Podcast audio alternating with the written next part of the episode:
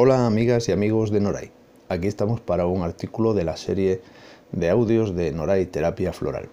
Hoy os presentamos Pensar, Hacer, Ser. Tras tantos años pasando consulta, impartiendo cursos, hay un patrón emocional y mental que llega a Noray de vez en cuando y que es ya fácilmente perceptible.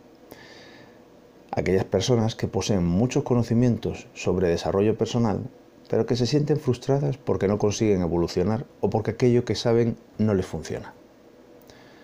Algunas de estas personas llegan con humildad, mientras que otras casi entran por la puerta enseñando su currículo de libros y cursos acumulados a lo largo de los años, pero que en el fondo no les sirven para nada porque no logran una aplicación eficaz de todo ello.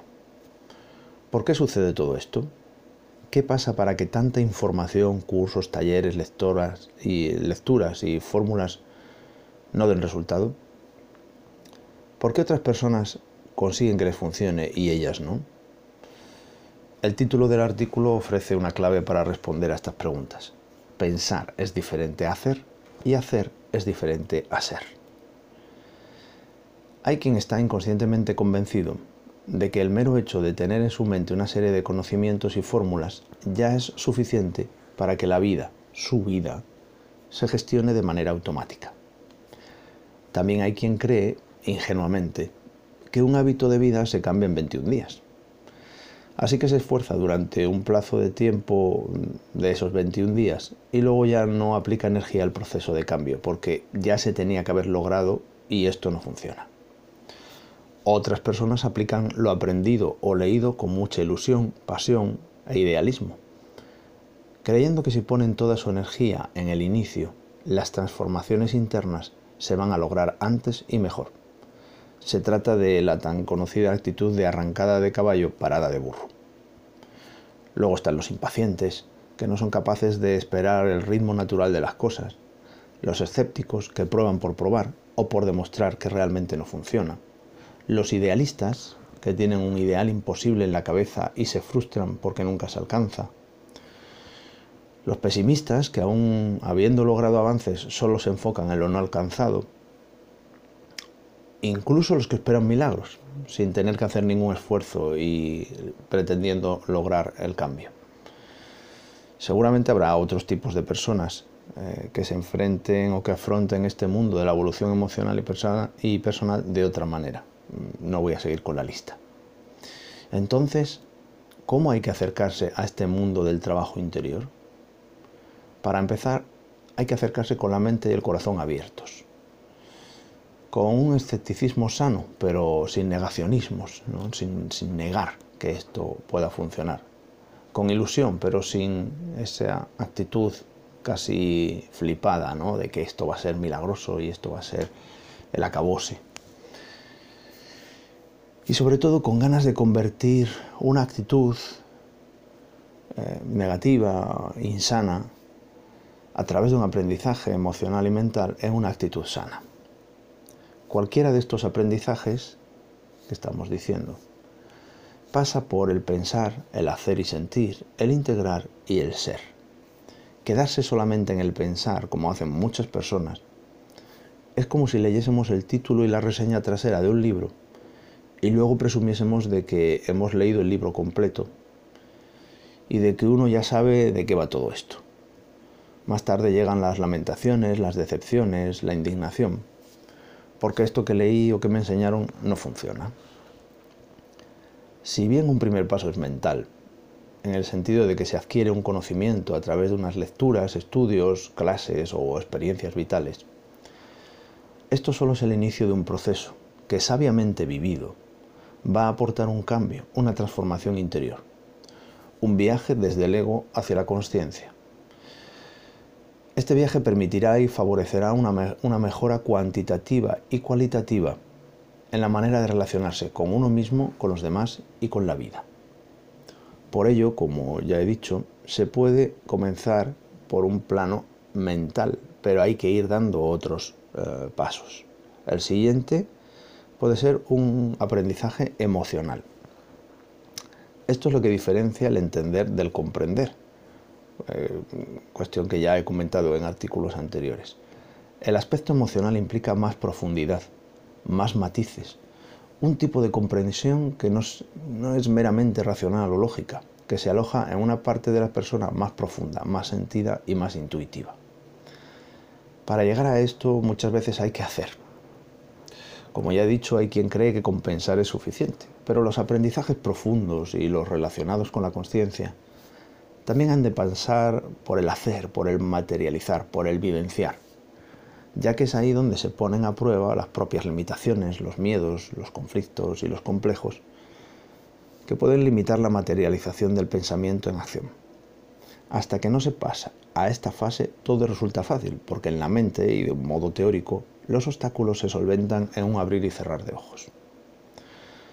Integrar consiste en hacerle un hueco a esa nueva experiencia, comprensión o toma de conciencia dentro de nuestra mente.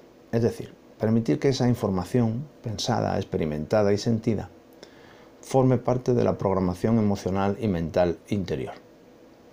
Inicialmente, en un plano consciente y voluntario, y con el tiempo, esta información pasará al inconsciente y se automatizará, convirtiéndose en un hábito físico, emocional o mental, de modo que creará un engrama en el cerebro y nuevas rutas neuronales que son el soporte neurológico del aprendizaje. Una vez comprendido algo, es difícil descomprenderlo. Esta duda la tienen muchas personas cuando toman esencias florales eh, o hacen terapia floral. Suelen preguntar, si dejo de tomar las esencias, ¿lo que he comprendido se me olvidará? La respuesta es siempre la misma. Aquello que has comprendido no lo puedes descomprender. Integrar es hacer formar parte de uno mismo aquello que se ha pensado, experimentado, sentido y comprendido y de este modo se graba en lo profundo de la persona.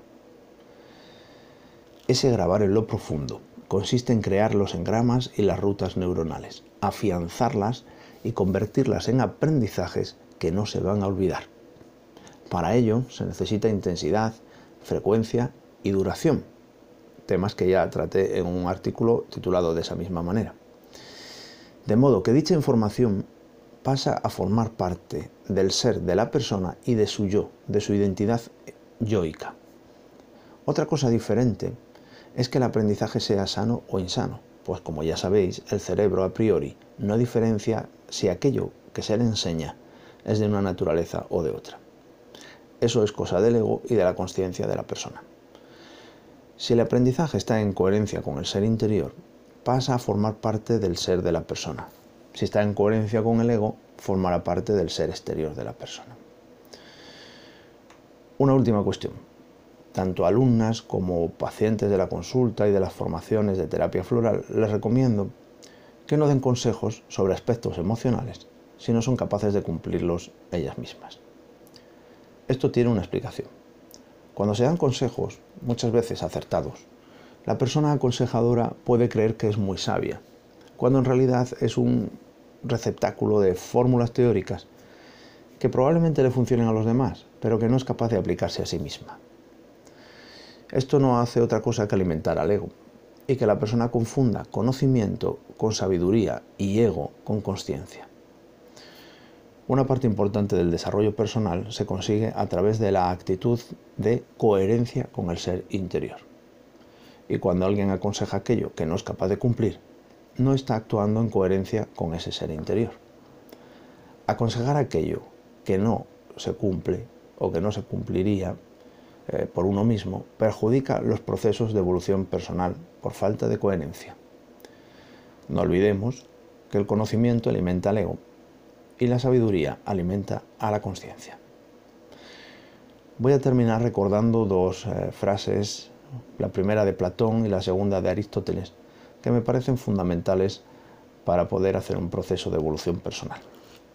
Platón decía, el que aprende y aprende y no practica es como el que ara y ara y no siembra.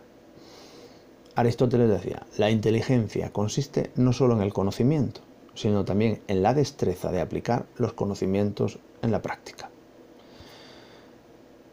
Y recordad, como dice este artículo, todo lo que se aprende hay que convertirlo en acciones, en comprensiones profundas y en actitudes que vamos a incorporar a nuestra vida de una manera automática, inconsciente y sana.